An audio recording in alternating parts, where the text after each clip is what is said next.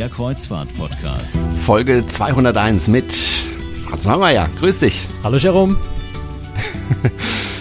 Jerome Brunel in Haupt am Neckar. So, wir hatten es vor zwei Folgen versprochen, dass wir nochmal zurückkommen auf die Reise mit der Seaborn Ovation. Du warst nämlich in der Ostsee unterwegs und wir haben schon über das Schiff gesprochen. Wie gesagt, Folge 199, können Sie sich anhören, alles über das Schiff. Ähm, aber wir haben gesagt, äh, Wobei wir, wir übrigens zum Thema Folge 199 ja? müssen wir noch eine, eine Sache dazu sagen für die Leute, äh, die uns... Ähm, ja, über, über manche Kanäle abonniert haben, wo eine andere Folgennummer ist. Wir haben ja vor kurzem umgestellt den Podcast Stimmt. auf einen neuen Dienstleister, auf Podigy. Und äh, bei dem Import von den alten 180 oder so Folgen, die wir da importiert haben, äh, sind bei Podigy so ein paar Folgen doppelt importiert wird. Das heißt, die Zählung bei Podigy läuft so ein bisschen anders. Ich glaube, da sind wir inzwischen bei 203 ah, okay. oder bei 204. Ähm, also davon nicht verwirren lassen. Die Nummern, die wir hier nennen, sind die, die realen Folgen. Äh, die Zahl, die bei Podigy da drin steht, könnte um, um drei, vier höher sein. Das liegt einfach an dieser Importgeschichte. Da können wir nachträglich auch nichts ändern. Würden wir das nachträglich ändern, das ginge natürlich, dass wir für jede einzelne alte Folge die Nummer wieder ändern ändern, auch bei Podigy, dass es mit unserer Zählung übereinstimmt würde wahrscheinlich darauf rauslaufen, dass auf den Podcatchern äh, alle Folgen wieder als neu erkannt und neu geladen wird. Das wollen wir unbedingt vermeiden. Das haben wir jetzt schon zweimal gemacht und ein drittes Mal wollen wir es Ihnen, ja. unseren Hörern, einfach nicht antun. Deswegen kann es also eine leichte Diskrepanz bei den Folgennummern geben, aber faktisch sind wir also heute jetzt bei 201. Sie können auch einfach auf den Titel schauen der Folge, da steht's nämlich dann drauf. Da steht ja, das Thema immer drin. Seaborn genau. Ovation. So, also wie gesagt, über das Schiff haben wir schon gesprochen, müssen wir heute nicht mehr sprechen, aber was wir dann gemacht haben, weil die halbe Stunde dann voll war, dass wir dann gesagt haben, okay, über die Reise selbst sprechen wir dann ein anderes Mal. Jetzt ist ein anderes Mal. Du warst nämlich ähm, in einem Fahrgebiet unterwegs, was ich auch ganz gut kenne, weil als ich auf AIDA gearbeitet habe, äh, war ich vor allem dort unterwegs, nämlich in der Ostsee. Und als ich meine letzte Reise gemacht habe, übrigens auch mit AIDA, war ich auch wieder auf der Ostsee unterwegs. Also ich kenne mich da ein bisschen aus, du Franz. Kennst dich also wahrscheinlich ich werde sehr genau darauf ja, achten, du, was du erzählst du, und ob das alles ja, stimmt. Du kennst dich wahrscheinlich sogar so ein bisschen besser aus wie ich, weil Ostsee ist tatsächlich ein Gebiet, wo ich eher selten unterwegs bin, wo ich tatsächlich noch nicht so oft war. Äh, war ab und zu mal. Was eigentlich erstaunlich ist. Also äh, grundsätzlich ist ja die Ostsee ja. schon mal ein Fahrgebiet, was, was für die Deutschen unheimlich praktisch mhm. ist, weil äh, viele ja, ähm, wenn sie zum Schiff kommen wollen, äh, nicht so gerne fliegen.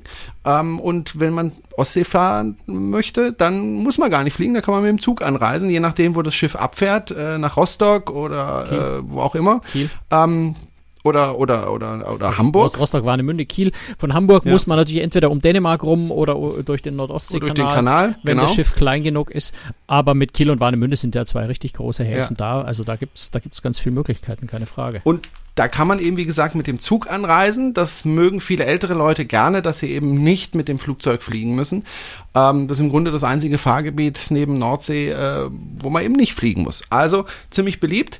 Allerdings nicht so ganz billig Ostsee normalerweise, weil dort mit einem anderen Treibstoff gefahren werden muss als äh, in anderen Fahrgebieten, ne, Franz? Ja, die Ostsee ist halt eins von den ganz strengen Schutzgebieten, äh, so dass der Schwefelgehalt des Treibstoffs sehr, sehr niedrig sein muss. Das heißt, man fährt entweder komplett äh, mit, mit Scrubberbetrieb, das geht aber natürlich auch wieder in der Ostsee nur bei Schiffen, die einen sogenannten Closed Loop oder Hybrid-Scrubber haben, die eben die, die, das, was aus dem, aus dem äh, Abgasstrom rausgefiltert wird an Schwefeloxiden, nicht ins Meer abgegeben wird. Ähm, das ist im Prinzip nicht weiter problematisch, in der Ostsee aber einfach nicht erlaubt. Da darf gar nichts ins Meer abgegeben werden. Ähm, das heißt, ja, dort ist der Treibstoff so ein bisschen teurer oder eben die Technik äh, nötig. Ähm, insgesamt äh, sind auch die Hafengebühren, glaube ich, etwas höher in der Ostsee in den meisten Orten. Ähm, was man auch berücksichtigen muss, äh, ist, dass die Landausflüge in, der, in, in den meisten Ostseehäfen nicht gerade ein Schnäppchen sind. Also gerade wenn wir St. Petersburg, da kommen wir ja nachher noch dazu, auch Helsinki, also alles, was Skandinavien angeht, ähm, schon eher gehobene Preisklasse ist.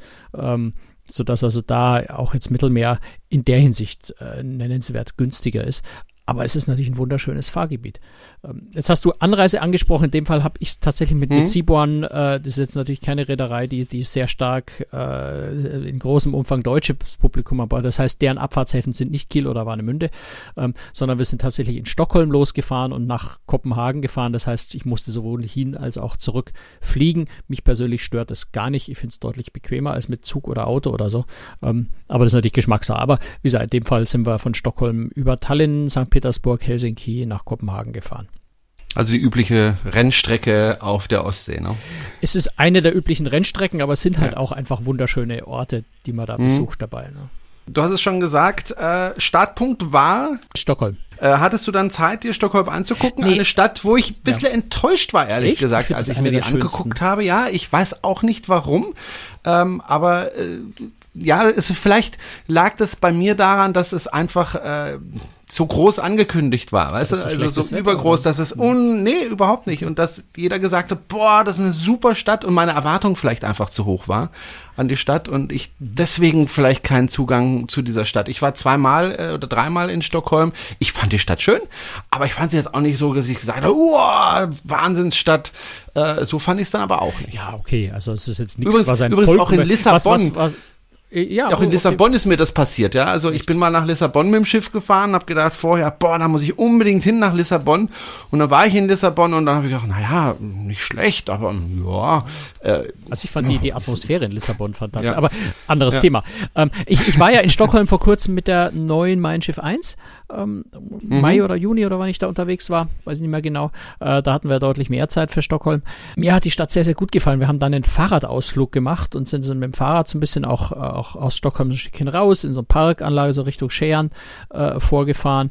Äh, hat mir wahnsinnig gut gefallen, aber wir hatten auch einen absolut fantastischen Sonnen-Sommertag, äh, trotzdem im Vergleich zu jetzt sehr kühle Luft. Ähm, also war, war ein toller Tag da und mir hat die Stadt sehr, sehr gut gefallen, auch von der Atmosphäre her.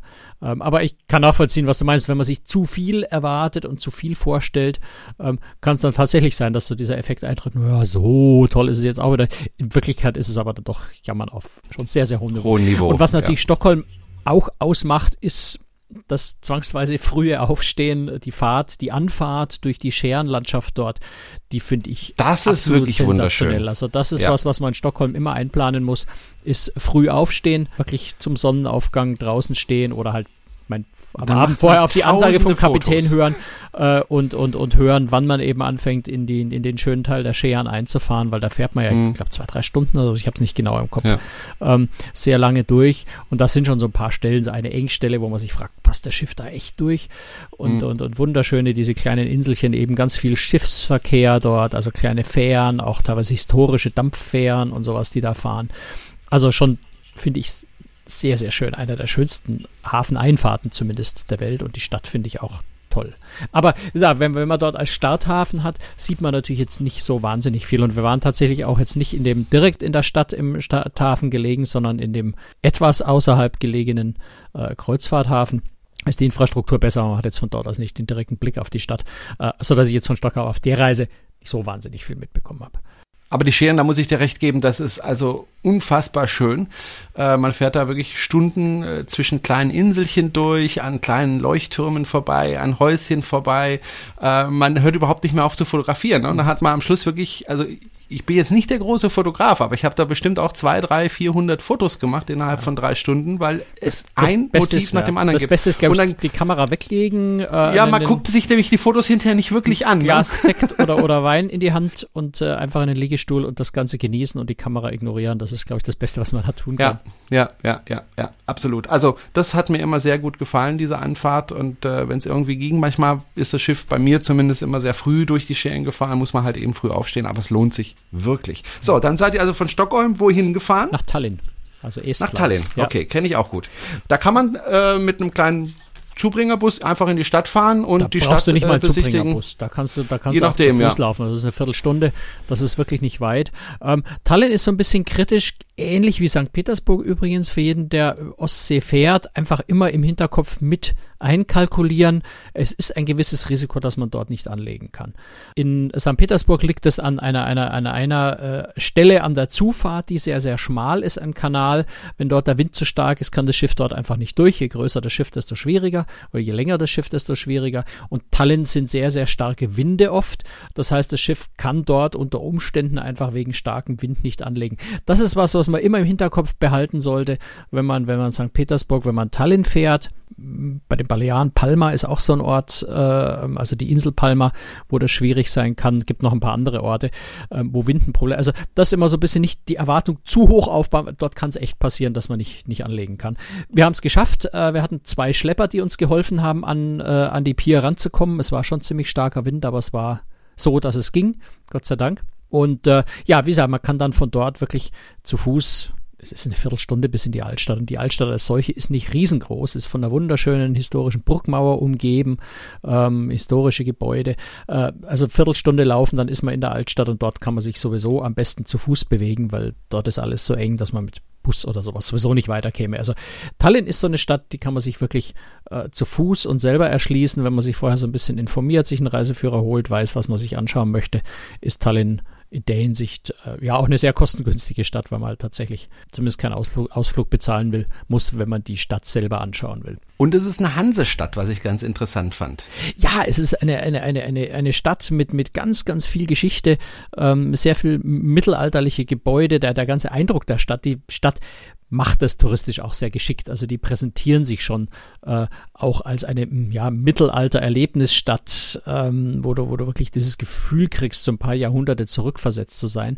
Ich habe dann auch tatsächlich ein Stück, ich habe es zeitlich nicht ganz geschafft, weil ich zu viel äh, machen wollte, ähm, aber es gibt auch so, so Free Walking Tours, die es ja inzwischen in ganz vielen Städten gibt. Äh, eine solche äh, Altstadtführung, die sich tatsächlich mit den mit der mit der mit der mittelalterlichen Geschichte der Unterstadt, also der, der untere Teil der Stadt, der früher Reval hieß, äh, beschäftigt. Ganz faszinierend. Also die Guides sind in, in historischen Kostümen und, und bringen einem wirklich diese, diese äh, mittelalterliche Geschichte der Stadt nahe.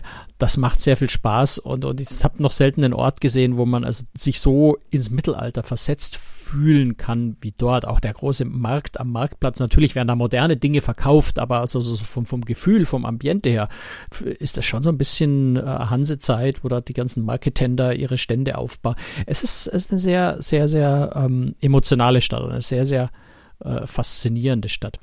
Was ich, ich auch interessant fand, äh, auf der anderen Seite auch moderne Stadt, weil was ich zum Beispiel gesehen habe, war ein autonom fahrender Bus, mhm. äh, der da fährt äh, elektrischer autonom fahrender Bus und äh, soweit ich weiß, müssen die Tallinesen, wenn ich sie mal so nenne, die Bewohner äh, die, die, die Ort, ja, die Tallinesen muss, äh, müssen, soweit ich weiß, kein äh, kein Geld bezahlen für die öffentlichen Verkehrsmittel. Das kann sein, weiß ich ehrlich gesagt nicht. Ich hm. habe kein öffentliches Verkehrsmittel benutzt bin zu Fuß gelaufen. Also die, die, die, die Leute von außen müssen, glaube ich, bezahlen, aber die Tallinesen mhm. selber, die müssen wohl nichts bezahlen. Mhm. Aber ich habe dich unterbrochen. Es ist, ne, Estland ist überhaupt insgesamt äh, ein, ein sehr, sehr, sehr modern. moderner, ja. ein sehr, sehr junger Stadt. Ich war ja ähm, kurz kurz nach der Wende, also irgendwann Anfang der 90er Jahre, Ende, ich denke Anfang der 90er Jahre muss das gewesen sein, war ich schon mal in Tallinn und habe diese Stadt damals als wahnsinnig aufstrebend, als Unternehmens Unternehmerlustig. Äh, also die Leute haben alle angepackt, die waren auf die Zukunft gerichtet, die haben Dinge einfach getan, ohne lang zu lamentieren, ohne lang zu diskutieren. Und damals war das ja wirklich eine ganz, ganz schwierige Situation. Und das Interessante ist, dass ich genau diese Atmosphäre diesmal wieder gespürt habe. Also es sind immer noch junge Leute, die Gas geben, die tolle Ideen umsetzen, ähm, die einfach vorankommen wollen. Der ganze Staat ist sehr, sehr modern. Ganz, ganz viel in Estland passiert einfach digital. Alles, was mit Ämtern zu tun hat. Da stehst du nicht mehr in langen Schlangen und ziehst Nummern, sondern das findet alles im Internet statt. Das ist schon sehr faszinierend, was, äh, was äh, die Esten da geschaffen haben. Und eines, eines von diesen ganz jungen Unternehmen habe ich tatsächlich auch ausprobiert. Das hat mich so gereizt, dass ich mir gedacht habe, das muss ich unbedingt machen. Es sind, es sind äh, ein paar äh, ganz junge Esten, die dort ja einen, einen, einen, eine ähm, Tour über der Altstadt mit Drohnen anbieten. Also, du setzt eine, eine Virtual Reality Brille auf und siehst dann das Bild der Kamera, das die Drohne aufnimmt, während es über die Stadt fliegt. Kostet 25 oder 26 Euro, glaube ich. Ähm, dauert so Viertelstunde, 20 Minuten fand ich ganz, ganz faszinierend, weil du natürlich aus dieser Perspektive und mit, mit dieser Brille vor den Augen fühlt sich wirklich fast an, als würdest du selber über der Stadt fliegen. Du, du siehst die Stadt natürlich nochmal aus einer ganz anderen Perspektive. Wenn du durch diese ganzen engen Gassen der Altstadt läufst, siehst du natürlich diese großen Gebäude, die engen Gassen, die Kirchen, aber wenn du das Ganze nochmal von oben siehst, ist das eine völlig andere Perspektive, wenn du mal die Stadtmauer in seiner Gänze siehst. Ähm, also kann ich, kann ich eigentlich nur jedem empfehlen. Das hat sehr, sehr viel Spaß gemacht. Ein ganz junges Unternehmen. Ich war, glaube ich, ihr erster Kunde. Ähm, inzwischen habe ich heute auf der Website gerade nochmal nachgeschaut, gelesen. Sie haben jetzt kurze Pause gemacht, bieten äh, jetzt in ein paar Tagen äh, den Service wieder an, weil sie wohl neue Drohnen gekauft haben. Aber ganz faszinierende, junge, junge, aufstrebende Leute, die da einfach, ja, das Unternehmen gegründet haben und es einfach tun. Und wenn jetzt Deutsche denken, hat das ist eine super Idee, das mache ich in Deutschland auch, bitte vergessen Sie es, weil in Deutschland ist es nicht erlaubt. Ähm, die, die haben mir auch erzählt, sie haben, hatten schon auch äh, Kämpfe, die, äh, die Genehmigung dafür zu kriegen. Also es ist nicht so, dass jetzt dort man machen kann und tun, was man will. Man braucht für sowas dann schon auch Genehmigungen. Ähm, aber es ist alles ein Stück einfacher, wie nicht ganz so fürchterlich bürokratisch. Okay, weil ich habe selber eine Drohne und äh, weiß deswegen, dass ich über Städten nicht fliegen darf. Ja. Also überall da, wo es interessant wäre, mit einer Drohne zu fliegen, darf man in Deutschland nicht fliegen. Genau. äh, so ist es halt. Gut, Gut. Ähm, dann ging es weiter von Tallinn. Wohin ging es denn dann? Äh, St. Petersburg. Das ist natürlich oh, so ja bisschen die, die, die Pflichtstadt in der Ostsee auf fast jeder ja. Ostseereise. Ich sag manchmal, es ist ein bisschen schade, dass jede Kreuzfahrt auch in St. Petersburg ihren Stopp macht. Ich glaube, wenn man zum zweiten oder dritten Mal in der Ostsee unterwegs ist, hat man Petersburg irgendwann mal gesehen und würde vielleicht gerne mal äh, kleinere andere Ostseestädte auch sehen. Aber wenn man das erste Mal dort ist, Petersburg ist natürlich eine wirklich absolut fantastische Stadt. Mit dem kleinen Problem, dass man für Russland ja eigentlich ein Visum ja, braucht. Also Visum, wir waren mit der ja. Seaborn Ovation drei Tage dort also wirklich drei volle Tage Zeit in St. Petersburg. Aber du kannst halt nicht einfach von Bord gehen und zu Fuß losmarschieren, sondern du brauchst entweder ein Visum, wenn du ganz individuell unterwegs sein willst, oder du musst äh, eine geführte Tour buchen. Jetzt heißt geführte Buch nicht zwingend, äh, äh, geführte Tour nicht zwingend, dass du die mit der Reederei buchen musst. Du kannst auch mit einem privaten Unternehmen in St. Petersburg vorab übers Internet eine geführte Tour buchen, aber du darfst dich eben ohne Visum nicht alleine in dem Land bewegen. Jetzt gibt es auch zum Teil sogar schon vor den Reedereien Anbieter, die dir äh, ja St. Petersburg on your own anbieten. Das heißt, offiziell ist das eine Tour. Sie fahren dich in Wirklichkeit aber nur mit dem Bus in die Stadt, lassen dir dort zwei, drei Stunden Zeit, sammeln dich dann wieder auf, sodass du dich dann doch individuell bewegen kannst. Das ist so ein bisschen rechtlich in der Grauzone. Ich bin mir nicht ganz sicher, was passiert, wenn in der Zeit die Polizei dich aufgreift und überprüfen würde. Ähm, aber grundsätzlich geht das auch. Nur würde ich jedem empfehlen, der sagt, ich will mich wirklich völlig frei bewegen, äh, sollte einfach ein Visum beantworten. Das ist aufwendig, das ist teuer, es ist mühselig, aber wenn man drei Tage dort ist, kann sich vielleicht sogar lohnen.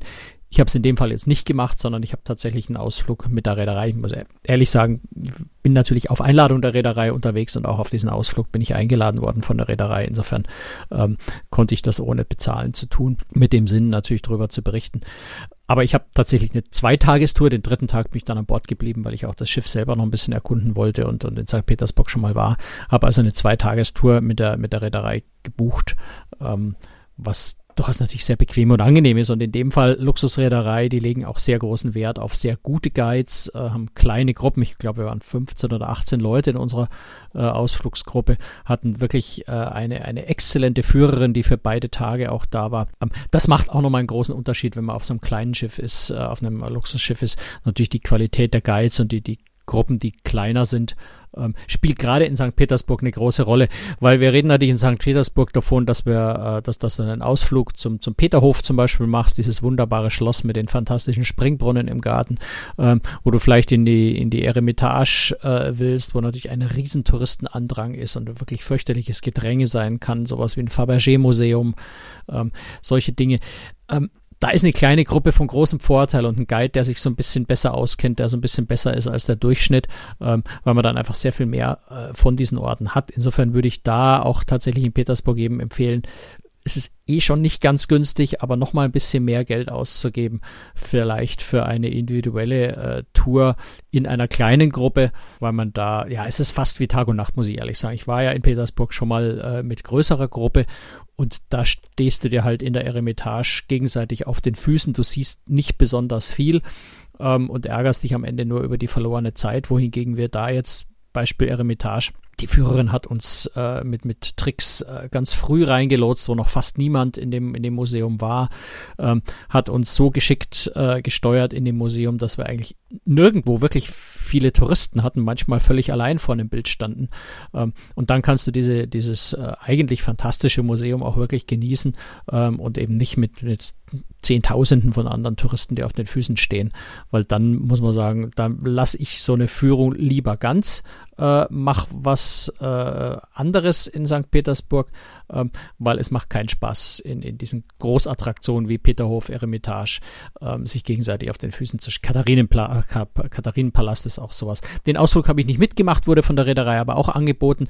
Ähm, am Abend, wo also die, der Katharinenpalast schon geschlossen ist, finden dort für kleine Gruppen, also sehr exklusiv, Konzerte statt und da ist natürlich eine kleine Führung damit verbunden, sodass das eine sehr, sehr schöne Gelegenheit ist, Katharinenpalast zu sehen, ohne sich mit Zehntausenden von Leuten auf den Füßen rumzusteigen. Mhm, also ich habe damals die Museen vermieden. Ich bin mit dem Bötchen durch äh, die Stadt gefahren. Da kann man ja wunderschön mit dem Bötchen herumgondeln sozusagen.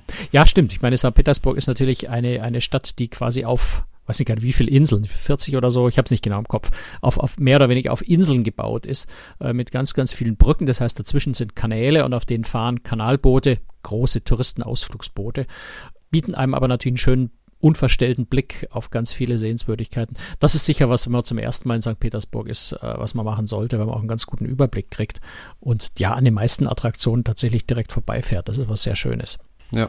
Äh, mich hat's aber auch geärgert, dass, dass man eben nicht einfach vom Schiff runter kann und dann sich die Stadt äh, selber angucken kann, sondern tatsächlich immer geführt äh, werden muss. Du hast es ja angesprochen, ja, halt so ein ne? Visum ist halt schwierig. Und bei mir kam ja noch die Schwierigkeit dazu, äh, ich war mit Chinesen unterwegs, dann ist das mhm. nochmal äh, komplizierter. Ich bin mir gar nicht also, sicher, ob Chinesen da überhaupt Visum brauchen. Es ist ganz erstaunlich, dass Russland ja. verlangt längst nicht von allen äh, Ländern Visa.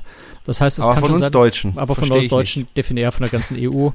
Ähm, ja. ja. weil wir umgekehrt das von Russen halt auch verlangen. Ne? Das ist immer so, das ja. ist wie du mir, so ich dir, äh, was, was Visa angeht. Ähm, für die Eremitage vielleicht noch ein äh, Tipp, weil das haben wir tatsächlich, das ist das, glaube ich, der Trick, der uns reingebracht hat, sehr früh. Es gibt in der Eremitage, gibt's noch den äh, Gold, Goldraum, glaube ich, heißt der. Das ist nochmal ein, ein Untermuseum innerhalb der Eremitage, wo das sich sowieso lohnt anzuschauen, weil es sind unglaublich beeindruckende äh, Goldkunsthandwerk aus verschiedenen äh, Jahrhunderten äh, bis, äh, bis zurück in die Zeit vor Christus. Äh, also absolut faszinierend. Diamantbesetzte ähm, ähm, Satteldecke wird da ausgestellt, die glaube ich 900 Karat Diamanten hat und so. Also sowieso für sich genommen äh, sehr, sehr faszinierend, kostet extra. Der Vorteil ist aber, man braucht für diesen Goldraum, weil da nur wenig Leute gleichzeitig rein dürfen, Eintrittskarten Karten mit zugeordneter Zeit. Das heißt, man muss zu einer bestimmten Zeit äh, dort rein, eben zu der Zeit, die für einen reserviert ist. Das heißt, am Eingang von der Eremitage, wenn man so ein Ticket vorweisen kann, ich habe um 10.30 Uhr meinen Termin, dann kann man auch an der Schlange vorbei, ähm, eben vorne ganz früh schon rein und kommt auf die Art und Weise mit, mit wesentlich kürzerer Anstehzeit oder ganz ohne Anstehzeit äh, rein wenn man eben das Extra-Ticket löst. Geht aber auch natürlich nicht, wenn ich mit einer 50-Mann-Gruppe unterwegs bin, weil eben dort nur Gruppen zu maximal 15 oder 12 Leuten, ich glaube 15 äh, gleichzeitig rein dürfen. Auch mit einem Vorteil, wenn man in einer kleinen Gruppe unterwegs ist, dann kann man sowas machen. Das andere, was ich ehrlich gesagt äh, mir gedacht habe, oh, Fabergé-Museum, diese Eier, muss ich da jetzt echt rein? Es war einfach Teil der Tour, die ich gebucht hatte und äh, war umgekehrt wahnsinnig positiv überrascht, wie faszinierend dieses Fabergé-Museum ist. Wenn man dort einen guten Guide hat oder sich den Audioguide mietet, den man zusätzlich äh, buchen kann, bin mir nicht mehr sicher, was er kostet. Er war nicht so teuer. Äh, ich glaube, acht acht Euro oder irgendwie sowas. Ähm, damit man gute Erklärungen hat zu dem, was man sieht. Dort werden nicht nur Fabergé-Eier ausgestellt, die für sich genommen, wenn man einen guten Führer hat, schon äh, sehr, sehr faszinierend sind, die Geschichte dazu zu hören, sondern ganz, ganz viele andere wunderschöne äh, Stücke von Fabergé, die sich tatsächlich lohnen. Also ich bin sonst kein großer Freund von Museen und erst recht kein großer Freund von, von, von so, so Schnickschnack wie Eiern oder sowas äh, dekorierten. Aber das ist extrem faszinierendes Designmuseum, was man, glaube ich, gesehen haben sollte. Mit, wie gesagt, mit einem guten Guide oder mit dem Audioguide dort, der einem das Ganze erklärt. Ähm, fand ich sehr, sehr schön. Hat mir sehr viel Spaß gemacht. Also, auf jeden Fall eine Reise wert. Meine Mutter will da jetzt auch im September oder Oktober, glaube ich, äh, hinreisen, extra äh, nach äh, St. Petersburg, nicht mit dem Schiff, sondern mit dem Flieger. Mhm. Äh, ich krieg meine Eltern nicht auf ein Schiff. Das ist, also, ich, meine Mutter vielleicht noch, aber mein Vater sagt immer, nee, auf so ein Schiff, da sind ja, ist ja Wasser drunter, äh, geht gar ja, nicht. Beim Flieger ist Luft drunter, aber okay. ja gut, äh, mein Vater fliegt auch nicht. Äh, er ist ein einziges Mal mit mir äh, geflogen, äh, in meinem Flugzeug, mit dem ich rumgeflogen bin und das habe ich ihm sehr hoch angerechnet und er hatte wirklich fürchterliche Angst. Kann ich mir vorstellen, ähm, in deinem Flugzeug. ja, ist ein bisschen wackeliger als in der Verkehrsmaschine. Ja. Ähm, ähm, was nee, in St. Petersburg übrigens ja. auch noch ist, das sieht man, wenn man im, im, im, nicht im Stadthafen liegt, sondern, äh, sondern außerhalb in dem Kreuzfahrthafen. Dort steht inzwischen das größte Gebäude Europas ähm, nämlich das Lacta Center, also die zukünftige Gazprom-Zentrale. Ich glaube, die soll im Laufe dieses Jahres noch fertiggestellt werden, ist auch fast fertig. 462 Meter hoch, ähm, sehr faszinierendes Gebäude. Okay. Gut, dann gibt's da ja nochmal etwas mehr zu besichtigen. Und direkt neben dem Fußballstadion, wer, wer ja. die Fußball-WM inzwischen verdaut hat, das Stadion steht dort auch direkt daneben.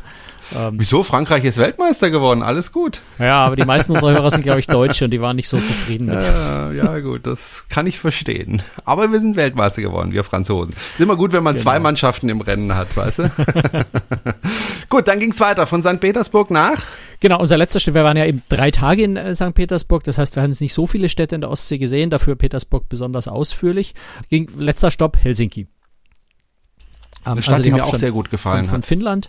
Vor allem, ja, weil du da aus dem, auf, auf, dem Schiff aussteigst und bist im Grunde schon in der Stadt. Äh, ja, Helsinki hat jetzt, ich glaube, zwei äh, Stellen, wo ein ja. Kreuzfahrtschiff anlegen kann, sogar drei. Also wir waren in dem natürlich Vorteil kleines Schiff, äh, dem, wo du wirklich mitten in der Stadt äh, anlegst. Die anderen Kreuzfahrtschiffe sind so außerhalb ist fast übertrieben, also so, äh, auf der anderen Seite der Stadt. Ähm, Helsinki hat aber ein sehr, sehr schönes Straßenbahnsystem, äh, sodass du von dort direkt in die Straßenbahn einsteigst und irgendwie auch in ein paar Minuten in der Stadt bist. Zur Not kannst du auch laufen. Ähm, also Helsinki ist auch sehr, sehr gut äh, direkt vom Schiff erreichbar, ohne dass man einen Ausflug buchen muss. Dort kann man sehr viel zu Fuß machen, weil jetzt die Stadt auch nicht so riesengroß ist. Und äh, was mir auch sehr gut gefällt in Helsinki, äh, das Tourismusbüro dort hat wirklich tolle Informationen, also wunderschöne Karten, die die Sehenswürdigkeiten gut beschreiben, die, wo man also die Sehenswürdigkeiten auch ohne Probleme selber findet. Äh, das ist sehr, sehr gut gemacht. Also da beim Aussteigen im Terminal darauf achten, dass man sich das Infomaterial mitnimmt, ähm, das hilft wirklich sehr. Mir schien das so eine Stadt zu sein, die erstens sehr jung ist, sehr entspannt ist. Ähm, mhm. Ja, man sieht überall Cafés und, und man kann überall mal was trinken und so. Ich fand die sehr chillig, die Stadt. Ja, ist sie. Äh, ist sie in gewisser Weise. Also ich habe ja den Tag begonnen mit, mit etwas, was ja auch nicht so viel Reedereien anbieten, äh, einem äh, Ausflug mit dem, mit dem Küchenchef in den Markt zum Einkaufen. Der hat da wirklich einfach ein paar Passagiere in seinem Schlepptau äh, mitgenommen, um für das äh, regionale Buffet für den nächsten Tag so ein bisschen was einzukaufen. Wir haben da ja Rentierschinken im Wert von 400 Euro einfach mal so schnell in die Tasche gepackt und äh, nochmal einen Schinken und Käse und äh, also alles mögliche an, an leckeren Sachen. Äh, Lachs. War ein schlechter Tag für Rentiere, ne? War ein schlechter, ja, die waren schon tot. ähm, vier, vier riesige geräucherte Lachsfilets, also das, da kauft man halt dann auch schon in beeindruckenden Dimensionen ein, selbst für, für, für nur ein 600 Passagiereschiff. Ähm, ich glaube, wir haben da irgendwie so an die 1000 Euro, glaube ich, ausgegeben auf dem Markt, so mal schnell einfach im, im, im Mitnehmen. Haben aber auch alles natürlich probieren können, das ist klar. Wenn, wenn der Küchenchef da hinkommt und sagt, ich denke drüber nach, einfach mal hier vier Lachs, äh, vier komplette Lachsfilets, also diese Riesendinger äh, mitzunehmen, dann sind die Standbesitzer natürlich auch äh, freudig bereit, probieren zu lassen vorher. Und wir haben uns einfach so ein bisschen durchprobiert und der Küchenchef hat auch gesagt, ich kaufe einfach das, was euch am besten schmeckt. Das hat er auch tatsächlich getan. Wir haben dann auch so bei dem Rentierschinken verschiedene Sorten äh, probiert und das, was wir als Passagiere am besten fanden, das hat er gekauft und mitgenommen und dann am, am nächsten Tag aufs Buffet gelegt. Ähm, das war, war, war ein nettes Erlebnis. Ähm, später bin ich da, also ich bin, ich bin tatsächlich zu Fuß und allein unterwegs gewesen, äh, ohne, ohne Führung oder sowas, weil man in der Stadt es tatsächlich gut machen kann.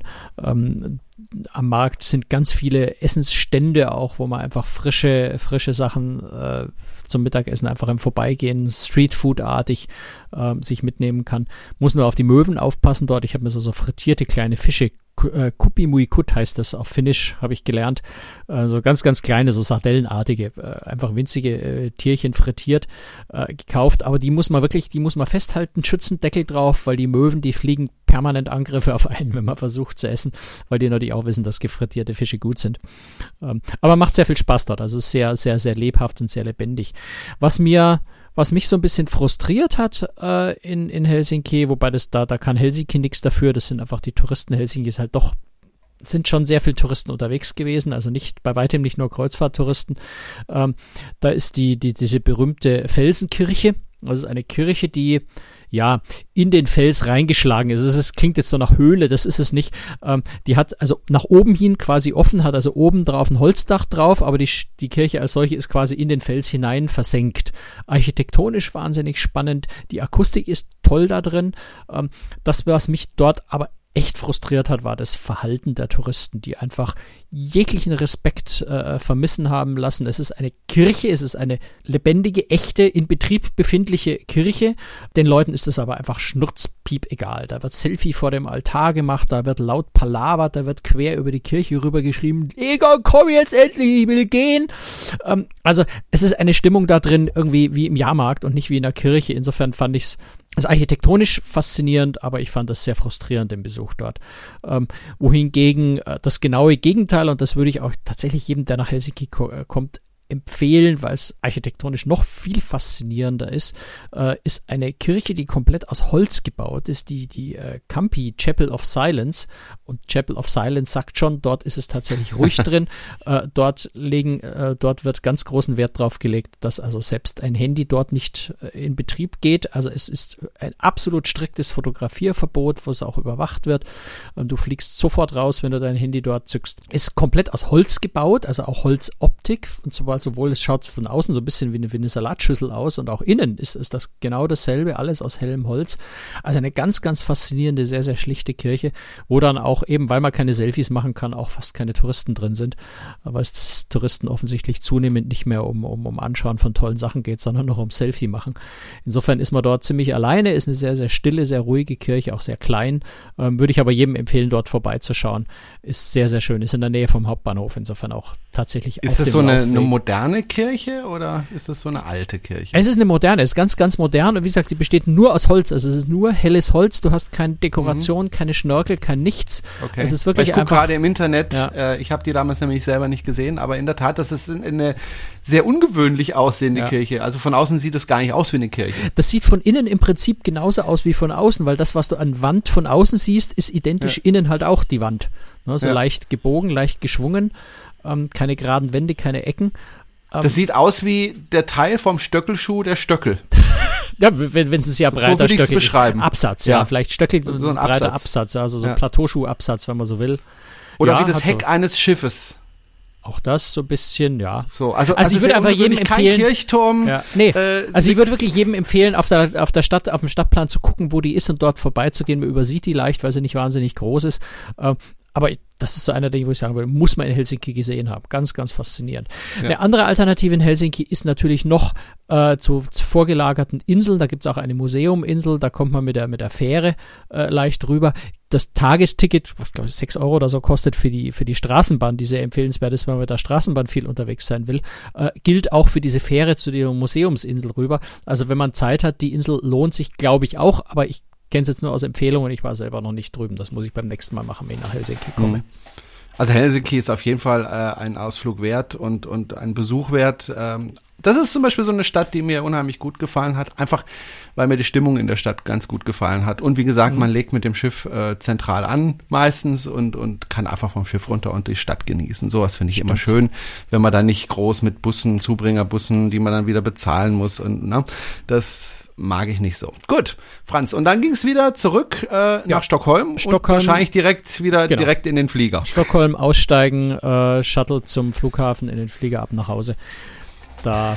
Wobei mal Sto äh, Kopenhagen natürlich auch so eine Stadt ist, habe ich gerade Stockholm gesagt, also Kopenhagen jedenfalls ist die Endstation äh, auf der so. Reise gewesen. Äh, Würde ich jedem empfehlen, vielleicht noch einen Tag zu bleiben, wer Kopenhagen noch nicht gesehen hat, äh, oder mal einfach auf einer Reise äh, gucken, dass Kopenhagen mit auf der Route liegt. Das ist bei den meisten Ostseerouten ja der Fall. Äh, ist auch eine dieser Städte, die man, glaube ich, einmal gesehen haben muss, die, die ich auch sehr, sehr faszinierend. So ein bisschen wie Helsinki, äh, finde ich eine sehr, sehr schöne, genau, sehr faszinierende ja. Stadt, sehr, sehr entspannte Atmosphäre, relativ teuer, aber äh, gerade auch was Essen, Kulinarik angeht, man muss Geld ausgeben. Ne? Also auch eins der, eins der berühmtesten Hotels, äh, Restaurants der Welt, das Noma ist da. Da kann man jetzt nicht einfach hinspazieren und sagen, ich will da essen. Da muss man Monate vorher reservieren und Glück haben, dass man Platz kriegt.